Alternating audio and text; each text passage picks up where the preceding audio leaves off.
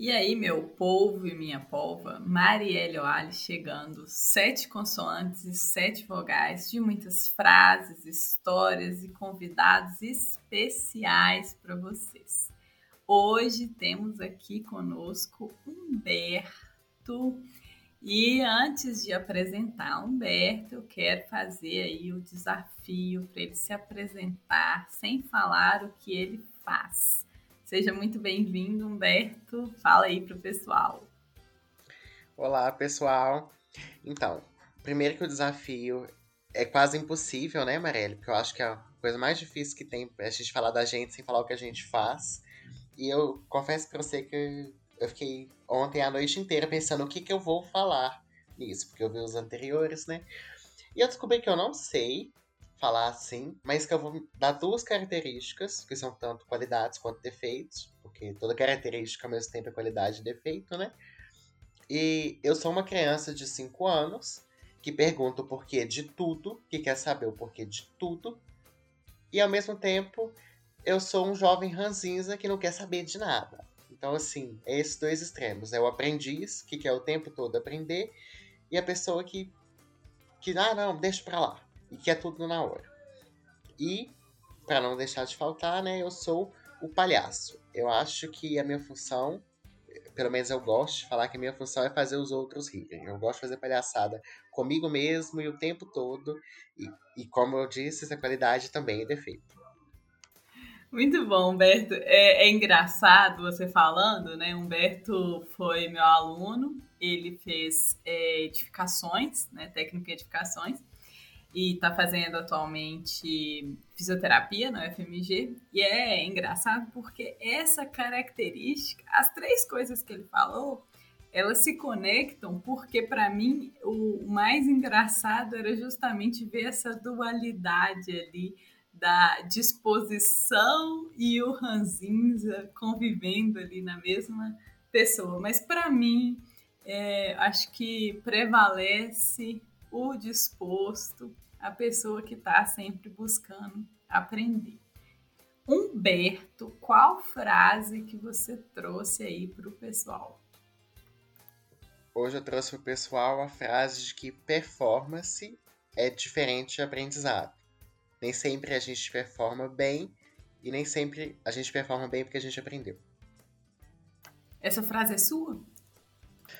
Então, Marielle, essa frase veio de uma disciplina que eu faço lá na faculdade, comportamento motor, e não tem direitinho de quem é. É tipo assim, lendo os textos do pessoal, eu e lógico, eles falam sobre isso muito, né? Aí eu cheguei e pensei nisso, sabe? Mas não é minha, não fui eu que fiz a base teórica, é do, do Craig, por exemplo. Então, autor desconhecido com contribuição de Humberto. É, repete aí pra gente, Humberto. Performance é diferente de aprendizado. Uma boa performance nem sempre quer dizer que você aprendeu. Muito bom. Eu acho que isso, assim, ó, antes de eu puxar a história, eu acho que traz para você que tá, vai fazer uma prova, por exemplo, o resultado da prova, ela não é fiel exatamente 100% ao que você aprendeu, porque é, o que você entrega ali está relacionado com outros fatores além do aprendizado. Tem o momento atual, tem a situação que você está vivendo, sua condição emocional no momento. Então, para mim, a partir dessa primeira frase aí que você trouxe, é isso que fica. O aprendizado, é, ele tem aí uma diferença grande entre o que você assimilou, o que você aprendeu, o que você entregou né, em um determinado momento. Mas conta aí, assim, de onde que, o que que te motivou a trazer essa frase pra gente? Eu vou contar duas histórias, porque a, a nossa convidada anterior, ela já falou sobre histórias sobre fracasso. E eu acho que o fracasso é essencial pra gente aprender, né? Mas eu quero falar também que nem sempre que a gente tem sucesso em alguma coisa, quer dizer que a gente de fato teve sucesso. Às vezes foi só porque a gente foi bem. E aí eu vou trazer duas historinhas curtas. A primeira é quando eu perdi minha primeira média e única no Cefet, que foi no terceiro ano com o Aniel de Química. Pra quem não conhece o Cefet, o Aniel sempre foi o carrasco da química, que todo mundo morre de medo do Aniel. No segundo ano, as disciplinas eram de cálculo, rapidinho e tudo mais, então sempre fui muito bem. No terceiro ano, era física orgânica. Física não, química orgânica. E aí tinha nomeação de compostos, etc. Na primeira prova dele, gente, eu tirei 7 em 10, que ele dava duas provas, cada uma de 10. E aí, uma nota boa, excelente no Cefet. Mas, gente, eu sabia que eu não tinha aprendido a matéria. Eu sabia. E aí, para a segunda prova, eu sentei a bunda na cadeira e eu fiz, juro para vocês, quase uns 300 exercícios de lista, de livro, porque tinha, a gente tinha vários livros lá, né, que a gente tinha acesso. E aí eu estudei, estudei, estudei, estudei. E eu não estudei só antes da prova, juro para vocês, eu fiquei quase uma semana estudando. E tipo assim, caladinho, né, sem falar. Mas estudava, estudava. Gente, fui fazer a prova. Aí a primeira questão. É, eu tenho o costume, sempre que eu vou fazer uma prova, eu, tipo assim, eu passo rapidinho e leio o que, que tem na prova toda. Pra eu saber, tipo assim, ah, essa aqui eu não sei tão bem, eu vou pular, depois eu volto. Gente, aí eu abri a primeira questão. Era a nomenclatura, que é o que tava me pegando. Falei assim, não, beleza, vou fazer daqui a pouco. Aí eu fui nas outras. E, e ele põe o valor das questões. E tipo assim, eu ia olhando o valor das questões, eu ia somando na minha cabeça e falava assim, gente, eu vou tirar zero. Porque essa aqui eu não sei também. Essa eu não sei. Eu, eu pensei assim, não, nomenclatura eu vou ter que sair bem. Valia três pontos. Foi a que eu menos fiz, gente. Eu tirei acho que 0,2. Eu errei tudo. E eu, gente, eu juro pra vocês que eu sabia, eu estudei muito, muito, muito. Mas a hora que eu vi a prova e, entre aspas, não caiu o que eu estudei, porque caiu o que eu estudei, mas não da forma que eu achei que fosse cair. Porque eu achei que fosse só sentei e nomeia. Não, eram questões de múltipla escolha e etc. Eu fiquei desesperado, desesperado. Eu falei assim, gente. Aí eu fiz a prova, entreguei. Tirei dois na prova, mais a questão da lista. Aí eu fiquei com 11 em, e a média era 12. Nossa, mas o Eniel ficou o resto do ano pegando meu pé, porque ele é desses professores assim que é muito próximo dos alunos e tal. Gente, eu lembro que eu falei assim, não é possível. E, e, toda a sala foi bem. Eu acho que isso que pegou, sabe? Porque assim, todo mundo, ah, a prova foi super fácil, foi super coisa. E eu sentado assim no canto, falando, meu Deus do céu, vou tomar bomba do terceiro ano, não é possível. Falta só um ano, não aguento mais. E aí, essa é a primeira história que a primeira prova eu fui bem, performei bem, porque uma prova é um teste de performance. Performei bem na primeira prova, não performei bem na segunda prova, porque eu fiquei nervosa, porque eu fiquei muito tensa. E aí, a gente vê aí que a performance ela pode ser afetada por várias coisas. A primeira prova eu fiz super de boa, super tranquilo, e eu fui bem mesmo sem saber. E a segunda prova, que eu sabia, porque eu realmente estudei, eu realmente aprendi. Hoje, se me botar para fazer, eu sei fazer, longe da prova. Mas na época, eu não soube fazer. No dia, eu não soube fazer. Não sei se eu tinha dormido pouco na noite também, porque eu fiquei muito ansiosa. Enfim, essa é a minha história sobre como nem sempre você ir bem quer dizer que você sabe, e que você ir mal quer dizer que você não sabe. Ah, gente, eu queria deixar bem claro aqui que no fim do ano deu tudo certo. Chegou na S, que era a prova que valia 12 pontos. Eu não precisava de nenhum ponto. E ainda zoei com a cara da Daniel. Falei com ela, ó, oh, se você quiser dar um zero, você pode me dar, que eu não preciso de ponto em você mais. Ô, Humberto, assim, então acho que tem várias coisas aí que eu quero tratar, né? É, do quanto o fato né, de você ter estudado muito é, pode ter te gerado uma cobrança maior. E tem um, um, negócio que eu descobri recentemente, chama efeito Dunning-Kruger. Não sei se você já ouviu falar. É um gráfico super legal que no eixo vertical é a confiança e no eixo horizontal é o conhecimento na área. E aí ele é, é para quem está só ouvindo, tente imaginar, quanto menor conhecimento na área, você tem uma confiança maior. Então, aquela coisa, você conhece pouco do assunto, você se acha um gênio né? E aí, à medida que você vai estudando, você vai vendo a complexidade que aquilo é, e aí vai diminuindo a sua confiança. Chega num ponto que você estudou o suficiente para entender que você não sabe tudo. Então ali você tem um, uma confiança muito baixa, porque você sabe que tem mais a se conhecer e você ainda não sabe tudo. Aí, a partir do momento que você vai se especializando, por exemplo, quando a gente escolhe uma graduação ou até uma área de pesquisa, você vai estudando, a, é, o curioso é que, ao mesmo tempo, você tem a sensação, você vai aumentando a sua confiança, mas ainda assim você tem uma, um, um receio, porque você sabe que aquilo é tão é, vasto que você ainda se sente. É, não tão preparado. Então, se você compara a confiança de, de um ignorante na área, né, alguém que sabe muito pouco, com alguém que sabe muito, elas são quase equivalentes. E então, talvez é, isso me fez pensar que ao estudar mais, você começou a entender a complexidade que era aquele assunto e você se pôs mais em questionamentos. E aí, na hora da prova, isso, além da pressão de ter estudado, e assim, se eu estudei, eu tenho que ter uma nota boa, né? Assim, essa cobrança é, em relação à performance, tem isso, de você tem um domínio maior do, do conteúdo, você sabe que ele é complexo. E aí, isso te deixa ali um ambiente de uma zona de confiança mais baixa. E para mim ficou muito interessante isso que a gente traz uma analogia para a nossa vida. Quantas vezes a gente estuda um determinado tema muito, o suficiente, mas ao mesmo tempo você sabe que aquilo ali tem várias ramificações e você não se sente preparado para falar. Né? Então, essa síndrome aí do impostor, de achar que não é bom o suficiente. Então, eu fiquei pensando nisso, assim. E aí eu quero que você traz é, a sua perspectiva, né? O que, que você trouxe de aprendizado a partir dessa situação e que você levou aí para os próximos passos, né? Entrar na faculdade. Conta aí pra gente. Então, Marielle, eu acho que eu precisava ter escutado isso no início dessa semana, que eu tinha que falar um texto externo, colocar numa matéria que eu estava fazendo na faculdade. Ia cair exatamente nisso porque eu tô com um projeto de aprender a tocar uma música. Quando eu comecei, na primeira semana que eu consegui tocar ela, eu achei que tava indo super bem. Na segunda também, na terceira também.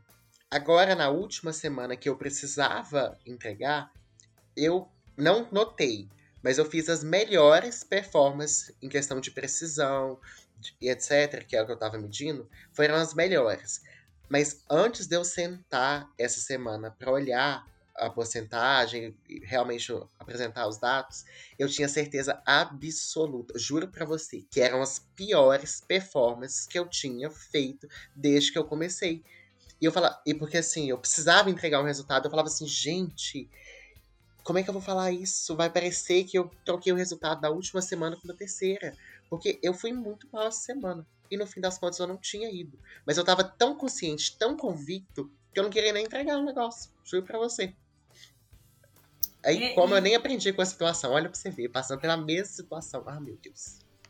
Não, mas é porque é, a gente, né? Talvez, Humberto, eu, eu tenho as minhas teorias aqui.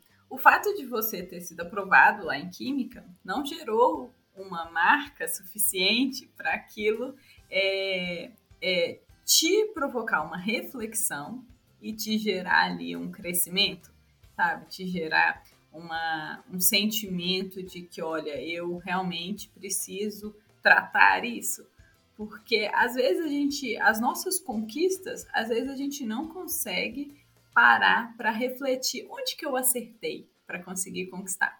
Mas quando tem ali um fracasso, e aí eu já falei isso em outros episódios, da função da tristeza, de nos levar para um estado de reflexão, às vezes o fracasso ele nos permite essa avaliação de que o que, que aconteceu ali que eu posso fazer diferente, né? Então, é, para quem está nos ouvindo, eu quero que vocês pensem aí é, em alguma situação onde a performance foi diferente do aprendizado e você ficou mais fixo na performance. Porque a performance é o que o outro vê. O aprendizado é o que a gente vê em determinados momentos, né? Então, quando que a gente vai conseguir é, equivaler ou equiparar o máximo possível o aprendizado com a performance. Ao meu ver, é quando a gente tiver a tranquilidade para errar. É quando a gente tiver a tranquilidade de entender que a gente é imperfeito e que a gente vai errar. Porque aí a gente começa a ficar, é, diminuir essa autocobrança e, consequentemente, entregar o mais perto do que a gente aprendeu, sabe? Então, isso, isso fica para mim aí. Quero ouvir a segunda história para a gente conversar mais. Não, Mariela, eu acabei. Tem até uma segunda história que eu posso falar sobre isso, mas eu acho que nessa eu vou conseguir encaixar. Porque eu queria chegar exatamente nisso que você acabou de falar. Que quando a gente performa bem, a gente acha que a gente sabe. E a gente não para para pensar por que, que a gente performou bem. A gente tende muito a pensar assim, não, eu errei, então tem que melhorar nisso, nisso e nisso. Mas quando a gente acerta, a gente não para e pensa assim, ah, eu acertei porque eu fiz isso, isso e isso. E para acertar mais ou para acertar melhor, agora eu preciso fazer isso, isso e isso. Normalmente a gente pensa, ah, não, acertei a cabeça, acertei, acertei. E não é assim. A primeira história já serviu para isso. Eu não, nem vou precisar contar a segunda hoje.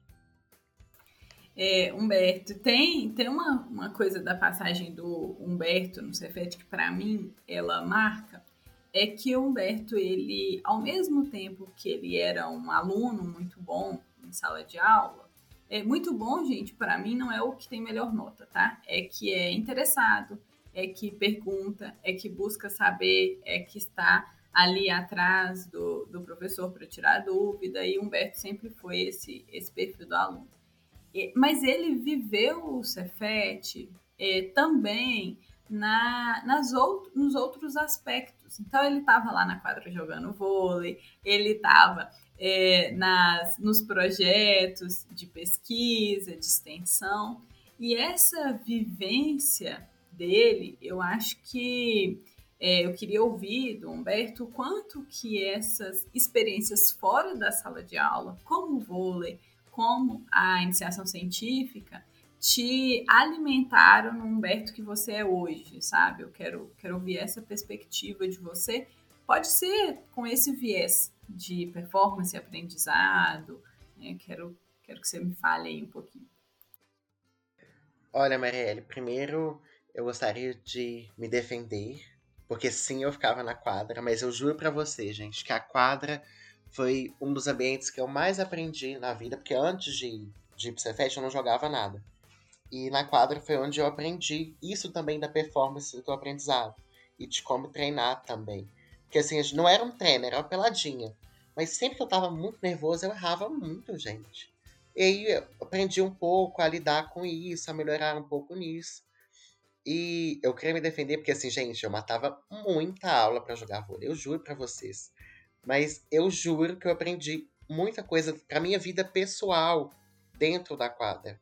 E aí a vida acadêmica, às vezes ficava um pouco a desejar, às vezes, mas aí eu sentava, estudava, estudava, estudava para repor aquilo. Mas aqueles momentos na quadra, tanto não vão, é, tanto foram importantes que me fizeram escolher a graduação que eu faço hoje, porque eu escolhi pensando nessa parte do esporte. E aí pensando nos projetos de pesquisa e de extensão, eu acho que são assim é, momentos que a gente sai da sala de aula com aquele viés de. com aquela visão de o professor está aqui me ensinando, eu, a hora que você pensa assim, agora eu tenho que aprender e eu tenho que aplicar. Isso, para mim, assim, foi essencial para minha trajetória, para minha formação e para quem eu sou hoje.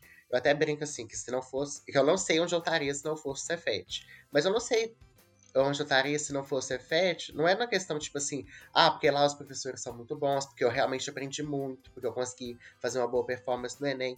Não é por isso, eu não sei, é mais por causa das vivências, sabe? Porque elas fizeram quem eu sou hoje, elas me ensinaram muita coisa. O esporte, apesar de não ter sido nível profissional, nem perto do amador, gente, porque eu sou muito ruim, mas ele me trouxe, assim, sensação de autoconfiança, ele me trouxe essa noção de desempenho e performance, e eu até brinco, porque esses dias com outro colega meu, que quando a gente parou para treinar os meninos, a gente treinou eles da forma certa sem saber. Porque a gente treinou para que eles aprendessem e não para que eles performassem bem. a gente nem sabia, né, gente? A gente treinou assim porque tinha pouco tempo, porque a gente achou que fosse ser melhor, porque tava que a gente quis colocar dentro do contexto alvo. E assim, é impressionante como é, você parar para pensar em como aprender faz com que você aprenda. Você nem precisa, sabe? Eu fico assim impressionado como se a gente parar para pensar sobre performance, a gente não, talvez a gente não performe melhor. Mas se a gente parar para pensar sobre aprendizagem, eu tenho assim para mim que a gente vai aprender melhor, sabe? Oh, muito legal, Humberto. É, eu, eu consigo ver muito a importância desses momentos fora de sala de aula é, como uma válvula de escape para pressão, mas no seu caso, né, pelo que você trouxe, também como essa perspectiva de como que eu aprendo um esporte.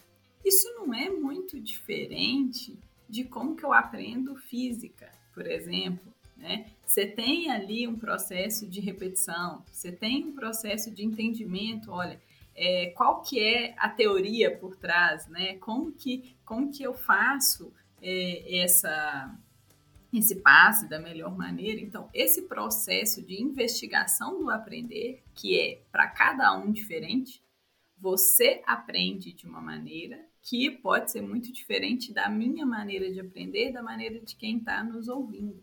Mas se você começa a perceber que esse processo de investigação ele não ocorre apenas no ambiente formal de sala de aula, é quando você está assistindo um vídeo no YouTube para aprender a fazer uma receita, é, ou se você está lendo a receita, ou se você está ouvindo a receita. Então, ou, quando você está ali é, assistindo, é, estudando, né, fazendo um curso de alguma área que não é sua, quando você está praticando um esporte, quando você está jogando um jogo de videogame, como que você está desenvolvendo essas habilidades? Se você começa a olhar para isso, você vai começar a identificar padrões que são as suas formas de aprender. E isso vai fazer toda a diferença na sua performance. Porque é, eu, durante a graduação em física, eu, eu sempre, eu, assim, se eu for pegar a minha faculdade inteira, o número de aulas que eu matei, que eu perdi, não dá 10. Porque eu sempre fui muito fiel à aula. Mas por quê? Porque eu aprendia muito com a aula. E aí, o que, que eu fazia? Eu colocava energia ali. E eu tinha que estudar muito menos fora de sala de aula. E aí, isso me possibilitou ir nas festas, é, fazer iniciação científica, monitoria. Então, é, esse meu autoconhecimento me ajudou muito e me ajuda até hoje na hora das minhas performances, porque eu sei como que eu funciono e como que eu funciono melhor. Isso me dá mais tranquilidade na hora de é, aplicar tudo isso. Então eu, por isso que eu sempre gosto de pensar que o exercício da gente se auto-observar, ele é, assim, é muito importante. Então, eu quero, quero ouvir aí a sua consideração. Acho que a gente pode voltar na frase e aí a gente trazer aí qual foi o maior ensinamento que ficou pra gente. Então, voltar na frase que performar bem não é necessariamente ter aprendido bem, porque performance é diferente de aprendizagem. Eu sei que não é a mesma frase, gente, mas eu falei a mesma coisa de uma forma diferente. Mas é essa questão que eu queria voltar até lá no início, quando eu falei que eu sou uma criança de 5 anos que pergunta o porquê, que quer saber o porquê de tudo. Porque, para mim, essa é a forma que eu aprendo. Eu não gosto de aprender por a fazer alguma coisa. Eu gosto de aprender por que fazer isso. Então, eu sou essa criança assistente chata. E eu acho que essa é a forma que me faz ter boas performances. Quando eu sei a minha forma de aprendizado, que é essa, eu quero saber o porquê. Por mais que seja difícil, eu quero saber o porquê. Eu posso até não entender no primeiro momento, posso ter dificuldade. Mas se eu sei o porquê, que é a minha forma de aprender, eu consigo performar bem. Eu lembro até, vou contar muito rapidinho. Eu lembro até uma vez que um professor de física do Cefet, é, a gente perguntou ele, eu e Isadora, a gente perguntou, ah, por que que faz assim? Ele, ah, faz assim por isso e isso. Ah, mas você pode explicar? Aí ele falou assim, ah, eu não vou explicar porque não vai cair no Enem. Nossa, mas a gente ficou totalmente revoltado. A gente falou assim, não, a gente quer saber o porquê. Quem disse que eu vou fazer Enem? Nem vou fazer Enem. sai da aula assim, gente, como é que a gente fala isso com o professor? Mas foi exatamente por isso, porque era a nossa forma de aprender e a gente não estava tão preocupado com performance. Porque a performance ela vai vir desde que você saiba como aprender. Por mais que você fique nervoso na hora da performance, você também vai aprender com isso, porque a gente também aprende com os fracassos, assim como a gente aprende com os sucessos. Muito bom, Beto. E esse esse porquê que você traz é a identificação de sentido. E isso ajuda muito no processo de aprendizado. É, o seu porquê de aprender vai ser diferente do meu, mas desde que eu consiga entender o sentido daquilo, e aí é o meu, meu conselho, né, para você que está estudando, por exemplo, uma disciplina que você não se interessa tanto, tente achar algum sentido naquilo, que seja um sentido de se conectar com outras disciplinas que você vai ter que ver para frente, seja um sentido de vencer as suas dificuldades, um sentido ali de superação, mas busque encontrar esse sentido que isso vai fortalecer o seu processo de aprendizado.